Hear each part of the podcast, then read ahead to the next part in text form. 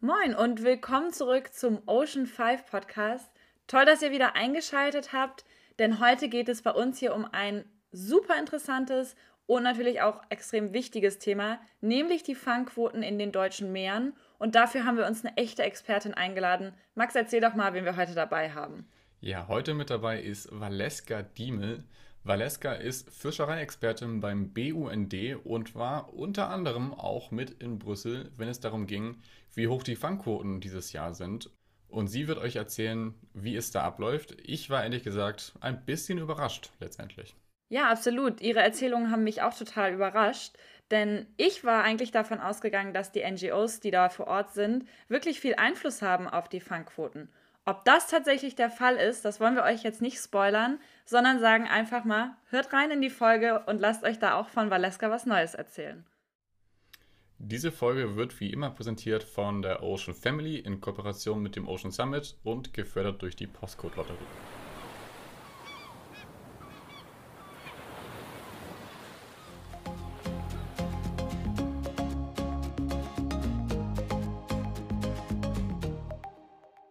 Ja, Valeska, schön, dass du da bist, nach einigen technischen Schwierigkeiten. Ich freue mich, dass äh, ich dich in Corona-Zeiten zumindest mal hier am Computerbildschirm sehen kann. Wir kennen uns ja auch schon eine ganze Weile und sind befreundet. Dementsprechend, ich freue mich total, dass du heute da bist. Ich freue mich auch und alle guten Dinge sind drei. Ne? Ja, hi Valeska, auch herzlich willkommen von mir. Schön, dass du da bist. Du bist ja Biologin beim BUND in Bremen. Erwischen wir dich auch gerade da? Ja, tatsächlich. Ähm, ich lebe seit inzwischen acht Jahren hier. Nachdem ich mein Masterstudium in Meeresbiologie hier gemacht habe, bin ich gleich geblieben. Ähm, genau, und hatte dann das Glück, dass ich tatsächlich auch für meine Stelle beim BUND als ähm, ja, Fischereiexpertin äh, gar nicht umziehen musste, weil das Büro auch hier in der kleineren Hansestadt angesiedelt ist. Das ist ja praktisch. Ja. Genau, du hast ja auch deine ganz eigene NGO mit Fish Act und dabei dreht sich bei dir im Leben ja ziemlich viel um das Thema Fischfang. Gib unseren Hörerinnen doch einmal einen ganz schnellen Überblick über deine Tätigkeiten und auch deinen Hintergrund. Gern. Ähm, genau, also wie gesagt, ich habe Meeresbiologie studiert, ne, also Bio als Bachelor ganz klassisch, Meeresbiologie als Master und ähm, habe mich schon während dem Studium dann umweltpolitisch engagiert in ganz verschiedenen Organisationen, bis ich irgendwann dann mit einer Handvoll Freunden ähm, beschlossen habe, dass es eigentlich cool wäre, was Eigenes zu machen. Dann haben wir, ne, wie du gerade gesagt hast, Fish Egg gegründet, ähm, eine ganz kleine Graswurzelorganisation mit dem Schwerpunkt auf illegaler Fischerei in europäischen Gewässern. Also wir machen ähm, viel investigativ und ja, so Undercover-Kram, nenne ich das jetzt mal. Und genau, das mache ich auch ähm, seit Jahren und auch weiterhin. Und seit ja genau einem Jahr jetzt eigentlich arbeite ich hauptberuflich als ähm, ja, Fachfrau für europäische Fischereipolitik beim Bund für Umwelt und Naturschutz Deutschland. Und da sind meine Tätigkeiten ne, ähnlich vielfältig wie das Thema Fischerei auch. Also geht es viel um Fangquoten. Da geht es aber auch viel um Fangmethoden, ne, wie Stellnetze, Grundschleppnetzfischerei oder so. Und es geht auch um Beifang, gerade in der Ostsee dann von Schweinswalen und Seevögeln und so. Also da ist mein Themenbereich auch relativ groß. Ja, und zu deinem Themenbereich gehört auch unser Thema heute. Wir wollen uns nämlich ganz besonders den, dem Thema Fangquoten widmen. Du warst dieses Jahr in Brüssel mit dabei, als die Fangquoten für die deutschen Meere beschlossen worden sind. Und bevor wir da jetzt mal mehr von deinen Erlebnissen bei diesen wichtigen Verhandlungen hören, würde ich sagen, wir fangen noch mal ganz von vorne an, denn als ich mich hier auf das Interview vorbereitet habe und natürlich erstmal gegoogelt habe und mich äh, da ja ein bisschen belesen wollte, muss ich sagen, fand ich die Google-Suche doch ziemlich dürftig und das, was ich da gefunden habe, nicht immer so richtig verständlich. Deswegen erzähl du uns doch mal, was mit den Fangquoten denn nun eigentlich jedes Jahr aufs Neue beschlossen wird und wer eigentlich die Quoten festlegt. Sehr gerne. Das ist ähm, nämlich in der Tat ein Prozess, der nicht so ganz leicht zu durchsteigen ist. Ne? Das liegt nicht an deiner ähm, schlechten Recherche oder so, sondern dass die Infos dazu wirklich ähm, schwer zu verstehen sind und sehr zerstreut auch überall sind. Ähm, Fischereipolitik ist und damit die Fangquoten werden europäisch geregelt. Das heißt, dass die EU sich dafür zusammensetzen muss. Und in der EU ist es der Fischereirat, also der Council, der äh, die Quoten festlegt. Und das ist ein Gremium, was aus den Fischereiministerinnen der einzelnen Mitgliedstaaten besteht. Ne, das bedeutet, früher ist ähm, Frau Klöckner da für Deutschland hingefahren. Ähm, ab sofort wird Herr Özdemir für Deutschland dorthin fahren. Und genau, das ist halt echt so, die schließen sich da zwei, drei Tage ein und ähm, hauen sich die Nächte um die Ohren und verhandeln über die Fangquoten. Dadurch, dass äh, das wahnsinnig viele sind, ne, weil wir total viele Fischarten haben und sehr viele unterschiedliche Gebiete, sind das sehr viele. Deswegen machen sie sich ein bisschen leichter und teilen die Verhandlungen auf. Deswegen gibt es immer im Oktober die Ergebnisse zur Ostsee und im Dezember dann die Ergebnisse für den Nordostatlantik. Und da ist für uns natürlich die Nordsee besonders interessant. Die Ostsee ist ein bisschen dankbarer, würde ich jetzt sagen, ne? einfach von der Größe her ähm, im Vergleich zum Nordostatlantik. Und da werden über zehn Fangquoten, über zehn Fischbestände äh, verhandelt wohingegen in den Verhandlungen über den Nordostatlantik, na, das geht von Grönland bis runter an die Algarve, äh, über 170 verschiedene Bestände. Das dauert lang und ist neuerdings ja auch nochmal extra kompliziert, weil die EU sich eben nicht nur mit Norwegen als Nicht-EU-Staat ähm, unterhalten und einigen muss, sondern eben auch mit dem Vereinigten Königreich, das ja seit dem Brexit auch als eigene Verhandlungseinheit da auftritt und ähm, genau für seine eigenen Interessen kämpft.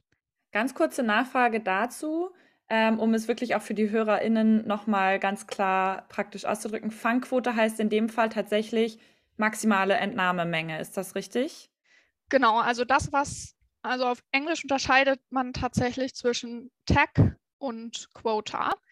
Und TAC ist Total Allowable Catch. Das übersetzen wir mit maximale Fangmenge auf Deutsch. Das heißt, das ist quasi der gesamte Kuchen, sag ich jetzt mal so, ne, der gesamte Fischkuchen. Eklig.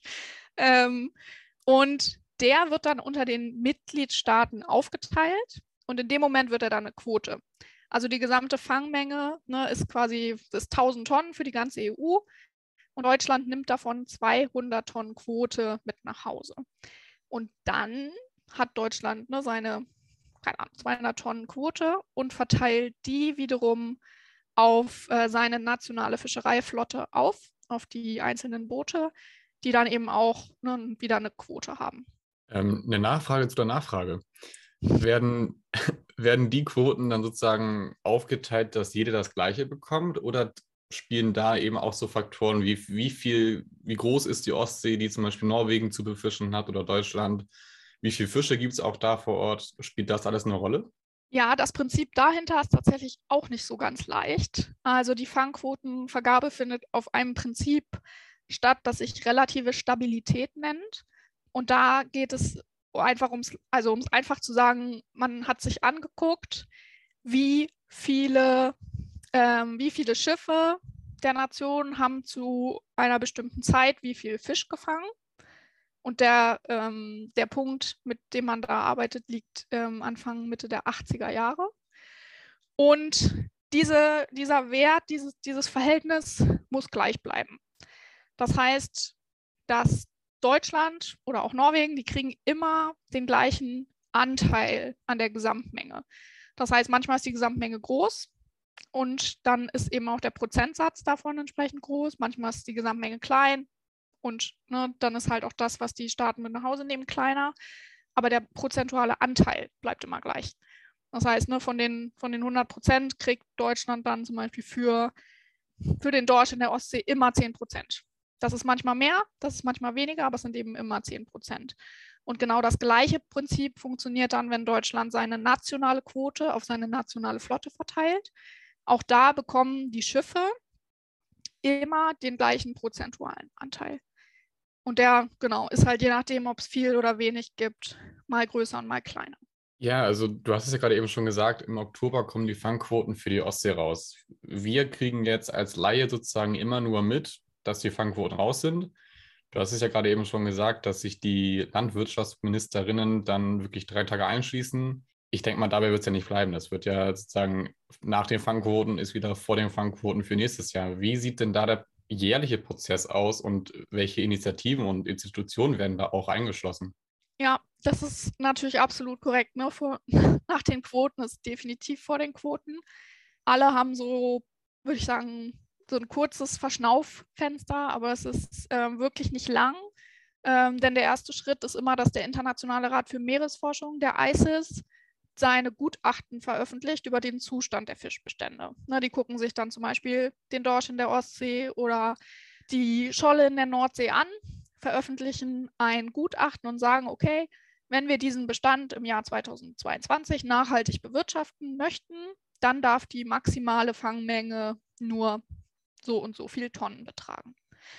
Die kommen ähm, zuerst für die Bestände der Ostsee raus, so Mai, Juni. Und ähm, die dann für ne, die ganzen Bestände im Nordostatlantik, die folgen dann so Stück für Stück.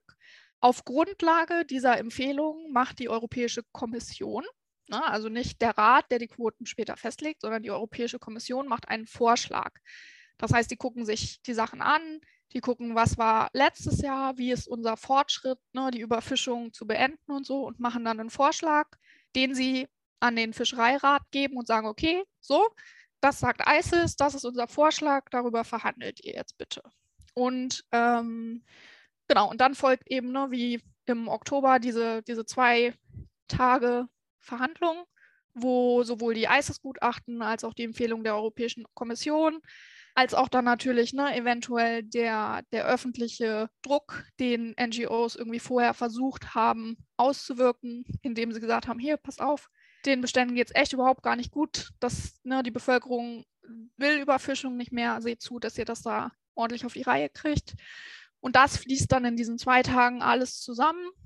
Dann wird diskutiert, die entsprechenden Interessen und ja, Prioritäten werden ausgetauscht und dann kommt am Schluss ne, so eine Tabelle dabei raus, die dann auch eben von der Presse aufgenommen wird. Und das ist dann immer der Moment, wo wir morgens dann in der Zeitung lesen können, wie viel Dorsch und wie viel Hering es fürs nächste Jahr dann gibt. Ja, das heißt, äh, diese Fangquoten gehen eigentlich erstmal durch einige äh, Gremien durch und es beginnt damit, dass WissenschaftlerInnen da ja wirklich äh, jährlich Ratschläge rausgeben, ähm, um diese Fangquoten wirklich dann auch an die aktuelle Situation anzupassen ich sage jetzt mal ganz frech, so richtig dran gehalten wird sich dann am Ende der Entscheidungskette ja aber dann doch nicht, oder? Äh, deswegen erzähl uns doch mal, wie läuft so eine Diskussionsrunde in Brüssel denn nun genau ab und was war eigentlich deine Rolle dabei? Genau, also wie du ne, schon anteaserst, ähm, das ist ja eines der großen Dinge, die wir als Umweltverbände immer schon kritisieren ist, dass diese wissenschaftlichen Empfehlungen halt genau das nur sind, eine Empfehlung. Und die Fischereiministerinnen in den, in den letzten Endes in den Verhandlungen halt nicht verpflichtet sind, sich daran zu halten.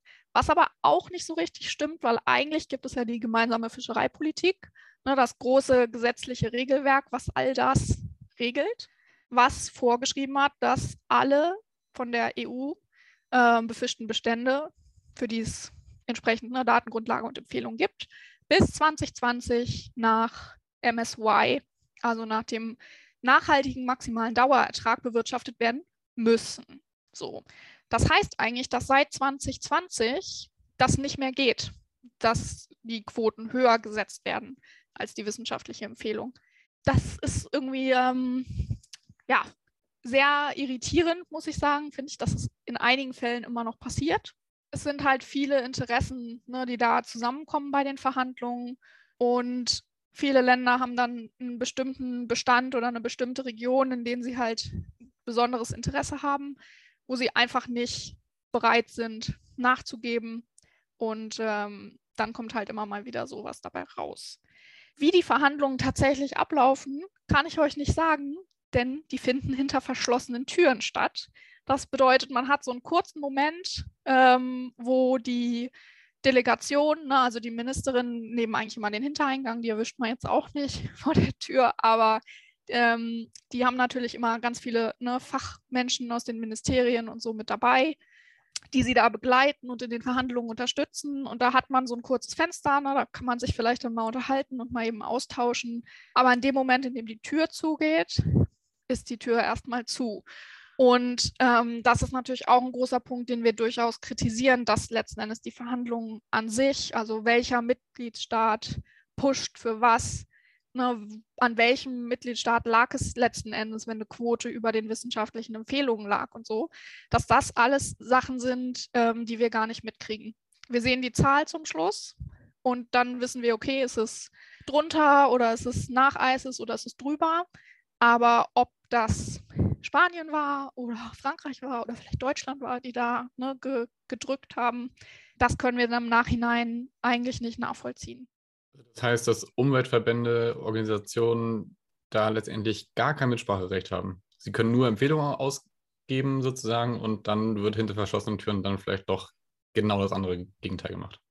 Ja, genau so funktioniert das. Ne? Wir gucken natürlich auch immer gespannt auf die wissenschaftlichen Empfehlungen. Dann ähm, geben wir unsere eigenen Papiere dazu raus, die wir an die Ministerien schicken, ähm, versuchen Termine zu vereinbaren, ne, genauso wie die Industrie das auch macht, um auf unsere Schwerpunkte und unsere Wünsche hinzuweisen und hoffen, dass dann das ein oder andere in die Verhandlungen eben ne, mit einfließt und ähm, irgendwie eine Rolle spielt. Aber das ist all, also das ist letztendlich alles, was wir tun können. Ja, spannend und irgendwie auch so ein bisschen erschreckend, dass man als Experte oder Expertin dann wirklich nur beobachten darf und nicht seinen, seinen Senf sozusagen dazugeben darf. Du hast es ja gerade eben schon angesprochen, dass ihr im Nachhinein die Quoten euch nur angucken könnt und seht, okay, man ist drüber oder man ist drunter. Wir haben jetzt in der Ostsee natürlich viele Staaten, die gerne fischen wollen.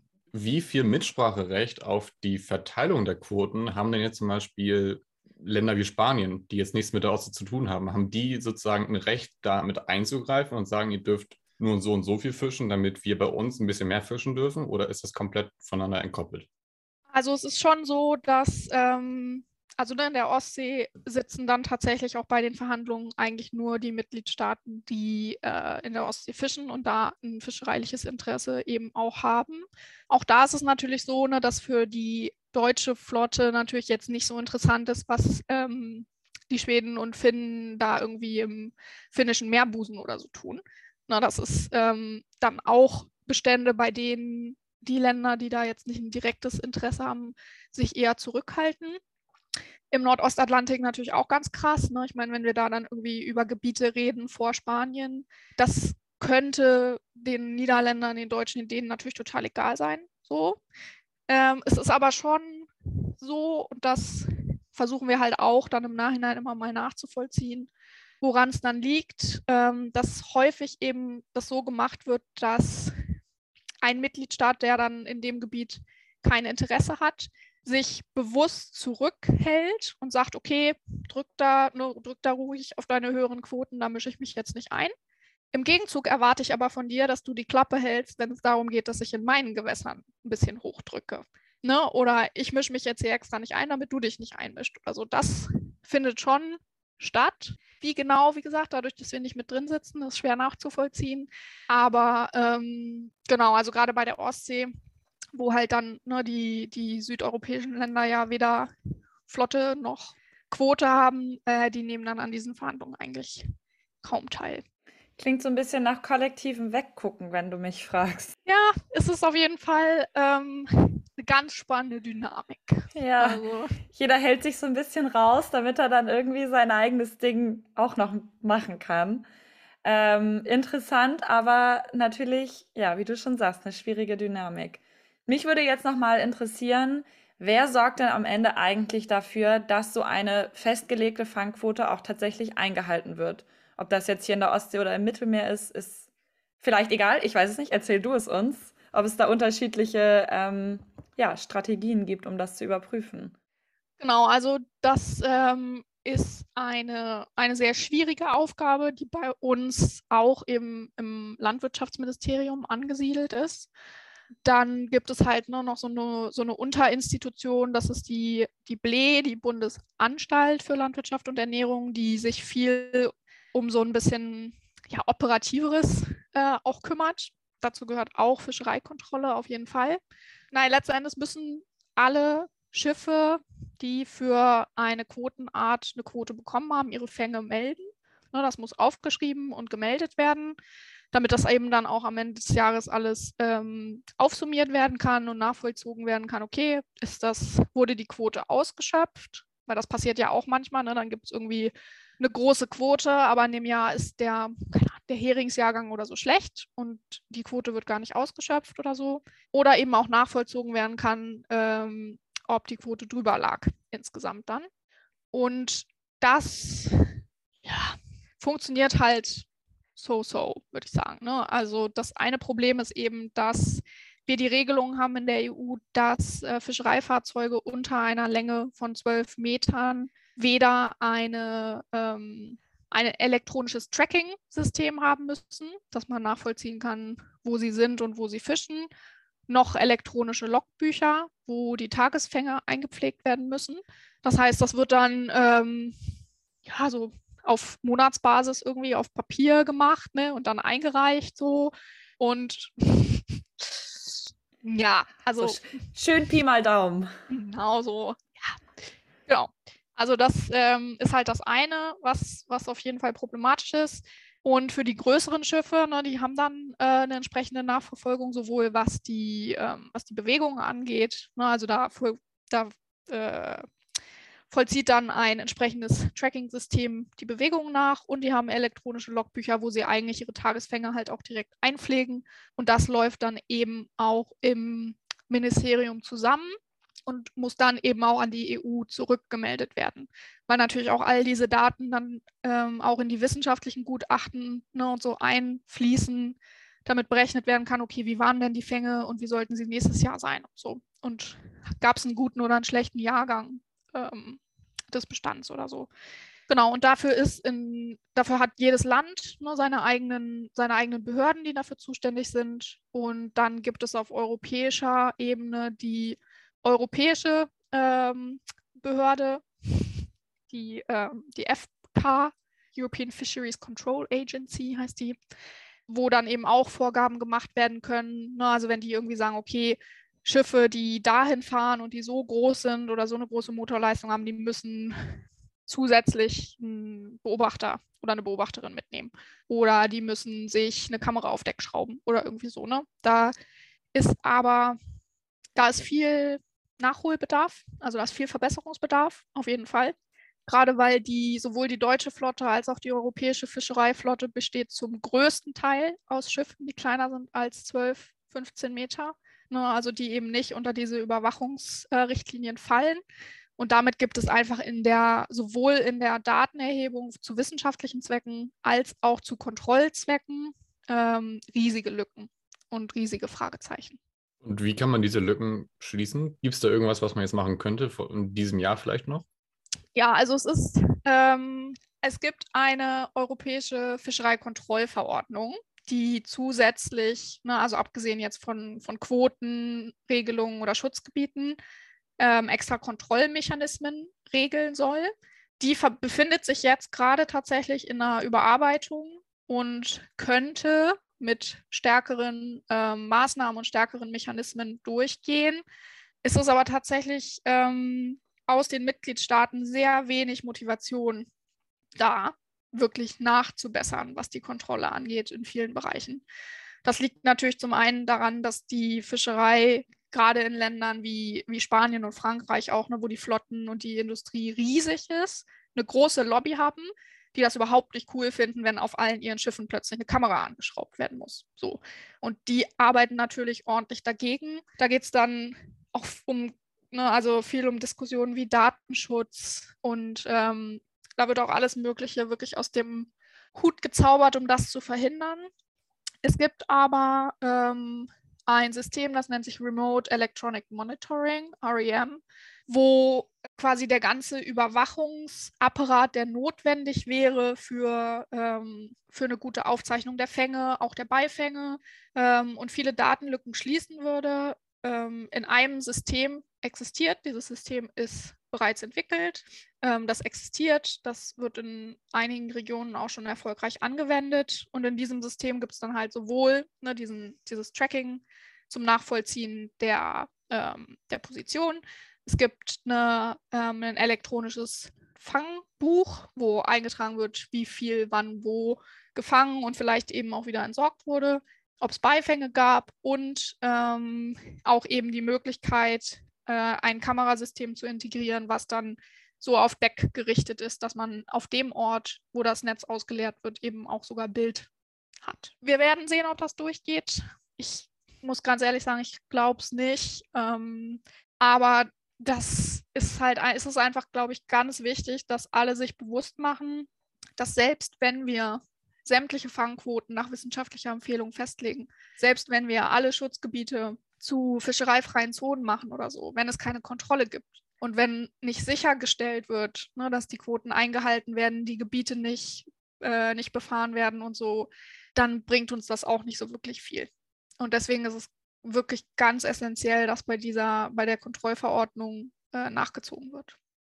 Ja, ein sehr guter Punkt und ich glaube, das wäre auch etwas, was man auf jeden Fall lieber früh als spät in Angriff nehmen sollte. Nun ist das Medienecho, was Fischerei betrifft, in den letzten Jahren ja immer größer geworden. Das Thema wird, finde ich, immer präsenter, auch in den großen Medien. Und der, der Unmut steigt auch so ein bisschen. Also wir haben zum Beispiel immer wieder sinkende Fangmengen, die rausgezogen werden dürfen. Wir haben dieses Jahr zum Beispiel kollabierte Fischbestände ähm, und auch der Unmut bei den Fischereiverbänden ist natürlich groß. Ist es jetzt so, dass man, sind die Kleinfischer daran schuld oder sind es eher große Betriebe? Ähm, und eine ganz wichtige Frage, die wir auch letztens mit Rainer Fröse hatten. Wer darf eigentlich dagegen klagen? Darf ein Kleinfischer sagen, okay, die Fangmengen sind mir immer noch so groß und kommt er damit durch? Oder ist es dann eher so ein großes Lobby-Ding? Ja, das ist ähm, eine gute und eine ganz wichtige Frage. Also ich denke, zuerst ist es ganz wichtig, sich klarzumachen, dass die Verteilung von Fangquoten total ähm, unfair ist für die Kleinfischerei. Ne? also die Kleinfischerei, die handwerkliche äh, Kleinfischerei wird ja immer auch, muss immer dafür herhalten, wenn es darum geht, wir müssen das Kulturgut erhalten. Wir müssen die Tourismusstandorte an den Küsten erhalten und das Handwerk und das, ne, es geht nicht ohne. Wenn es aber darum geht, die Fangmöglichkeit zu verteilen, also die Quoten zu verteilen, kriegt die Kleinfischerei kaum was. Ne, also das ist ähm, ein lächerlicher Anteil, der an, an diese kleinen Küstenschiffe geht. Das heißt, sie sind natürlich auch, ähm, das hatten wir ja vorhin, ne, also mal ist die Gesamtfangmenge groß, mal ist sie klein. Und wenn ich dann davon auch nur irgendwie ein Prozent sowieso schon habe, ist natürlich ein Prozent von so gut wie nichts ist natürlich Blödsinn. So, dass die davon nicht leben können, ist, ist klar. Und genau, also der Großteil der Fangquoten liegt definitiv bei der, bei der großen industriellen Fischerei. Das ist ganz klar. Und ich denke, dass da viel Potenzial ist, das besser zu machen. Also es gibt, es gibt sogar letzten Endes in der gemeinsamen Fischereipolitik einen Artikel, der vorschreibt, dass Fangquoten auf Grundlage von sozialen, ökonomischen und ökologischen Faktoren vergeben werden müssen. Das wird aber einfach de facto überhaupt nicht angewandt, sondern das einzige Prinzip, was benutzt wird, ist die relative Stabilität, die wir vorhin hatten. Ne? Und das ist halt in erster Linie eine ökonomische Zuteilung. Und dadurch wird halt auch so ein System am Laufen gehalten, was Fischereien bevorzugt behandelt, die immer schon viel gefischt haben. Und dass das in einem System, gerade jetzt wie der Ostsee, ne, wie du sagst, mit kollabierten Fischbeständen in der westlichen Ostsee, ähm, Dorsch und Hering, die beiden Bestände, die beiden Arten, die immer extrem wichtig gewesen sind, einfach nicht mehr funktioniert, ist, glaube ich, jetzt irgendwie erst so ganz langsam was, was sich ins Bewusstsein einschleicht, dass das einfach irgendwie nicht mehr funktioniert. Und wenn wir die kleine Küstenfischerei jetzt über eine Zeit, in der diese beiden Bestände, denen es so schlecht geht, erhalten wollen, dann muss halt das bisschen, was übrig ist, an diese Fischereien gehen. Also die sind sonst weg, wenn die Bestände sich irgendwann mal erholt haben sollten, was wir alle hoffen, dann werden diese Betriebe nicht überlebt haben. So.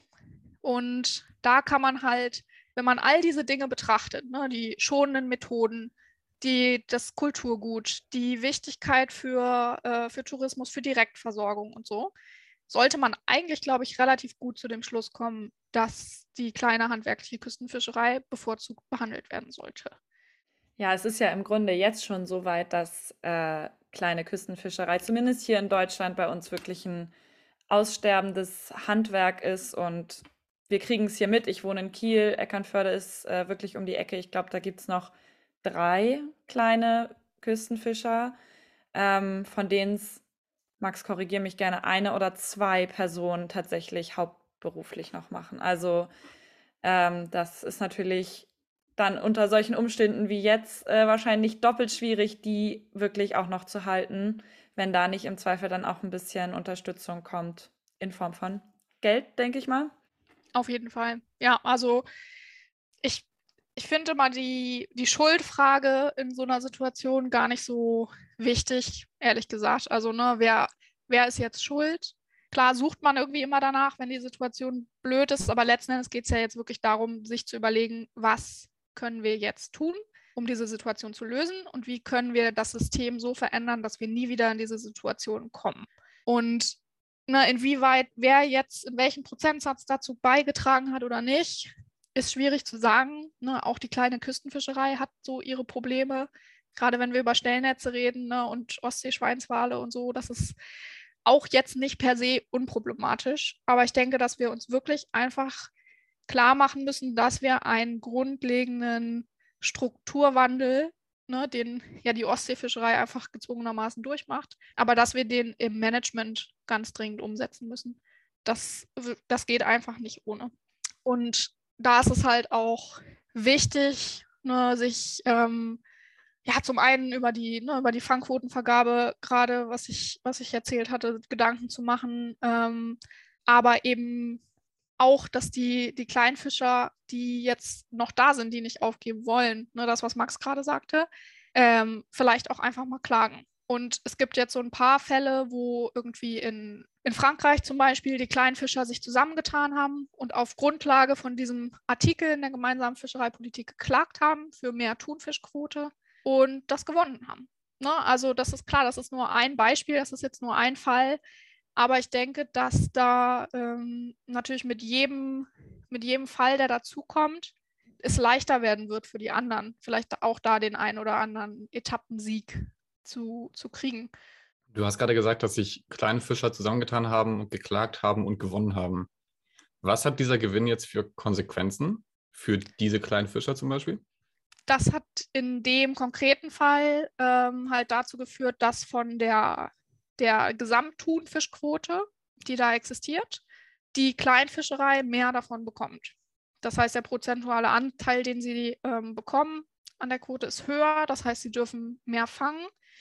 Und dadurch, dass ja die Kleinfischerei auch, ähm, das ist ja in der Ostsee auch so, halt häufig dann im Direktvertrieb auch tätig ist, können die ja mit jedem, in dem Fall Thunfisch, den sie rausholen, relativ viel Geld dann auch im Direktvertrieb machen, der dann eben auch bei ihnen bleibt.